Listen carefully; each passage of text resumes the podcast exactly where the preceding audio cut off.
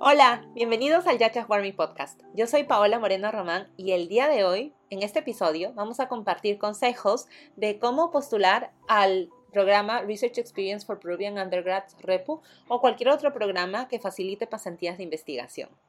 Este programa se grabó la semana pasada que tuve una reunión en persona con algunos miembros de esta comunidad REPU, mi REPU familia, en esta reunión les hice una pregunta. ¿Qué consejo les darías a todos aquellos interesados en postular al REPU o a un programa similar?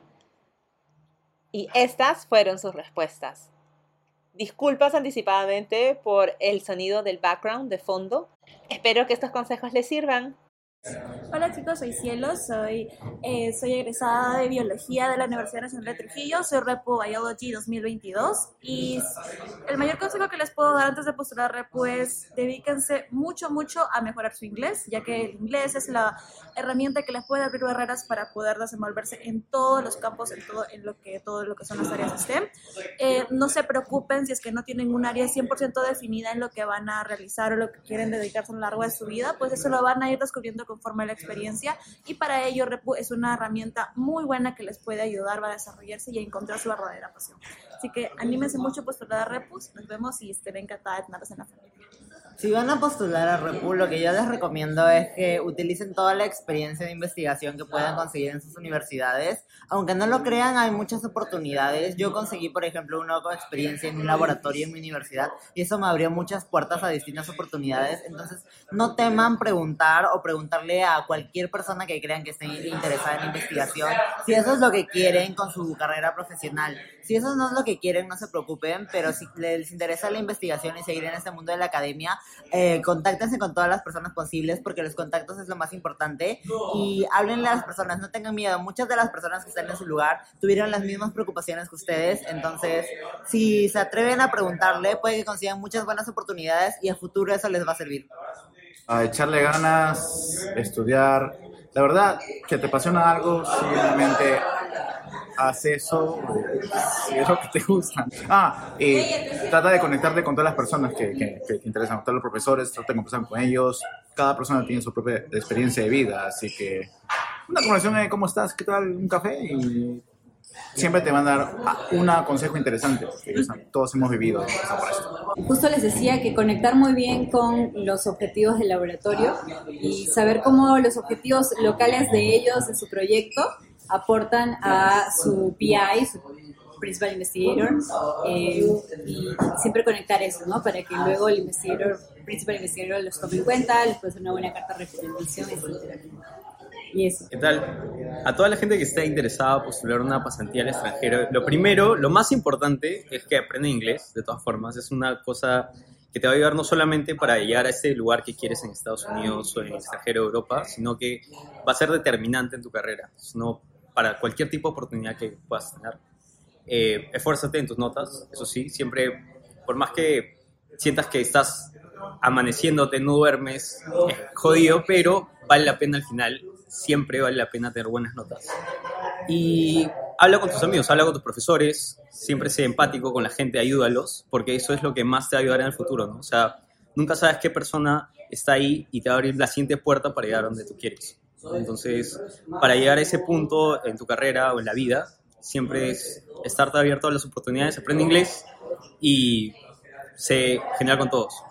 A ver, siento que a veces es un poco difícil tratar de juntar o explicar todas las, todos tus logros, todas tus eh, diferentes eh, experiencias que has tenido previamente. Entonces, un consejo que daría sería tratar de explicárselo a alguien y, que te diga si ha entendido la forma en la que estás explicando tus logros, porque a veces para ti puede estar claro, pero es importante que lo expliques de una manera que dé a conocer la magnitud real eh, y que este seas que la persona que estás escuchando sea consciente de que entienda todo lo que le estás explicando. Entonces, algo que aconsejaría sería eso. Primero, busquen alguna experiencia de investigación en su propia universidad, porque eso les va a dar muchos puntos.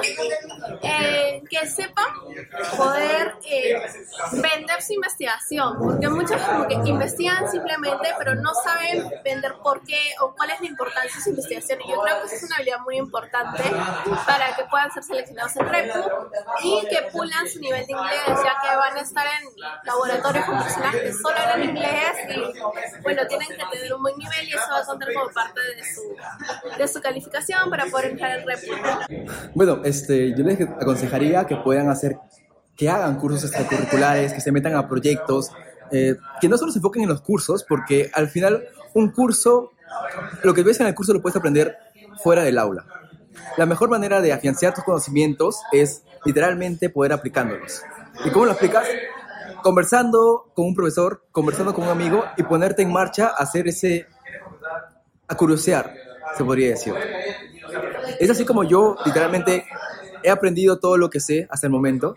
No solo llevé lo, lo, que me enseñaron en el curso, sino también aprendí cosas más conversando con investigadores, no solo de mi universidad, sino también extranjeros, eh, conversando con, literalmente, en foros, con gente que literalmente no conocía y que tal vez en ese momento no pensaba que iba a repercutir al final en lo que yo, en mi postulación en REP, o en la postulación de cualquier programa de intercambio, se podría decir.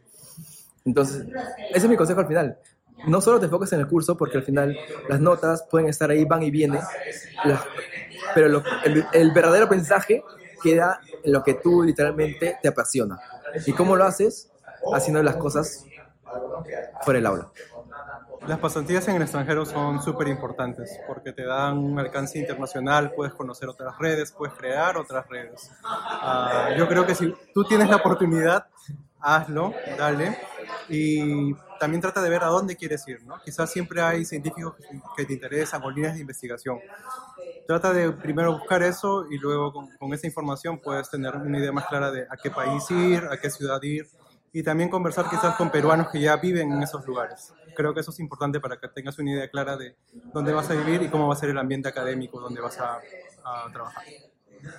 Mi mayor consejo es buscar a otras personas, a otras personas que estén en un posgrado, que estén ya en un magíster o en un PhD y que revisen todos tus materiales de admisión, que revisen tu personal statement, que revisen este, tu CV y que revisen todos tus materiales, porque otros ya han pasado por tu tema, ¿no? ellos ya saben más o menos qué es lo que se busca. Ahora, otra cosa más es tiempo. Para armar un paquete de admisión mínimo te demoras cuatro meses, mínimo, ¿no? Porque ahí tienes que revisarlo, ver que el inglés esté bien, que la sintaxis, que conforme todo lo que es el formato regular. Y también es buscar la manera de no pagar ni un dólar. Porque como, como minorías no tenemos que pagar ni un dólar porque somos de una sociedad pocamente representada.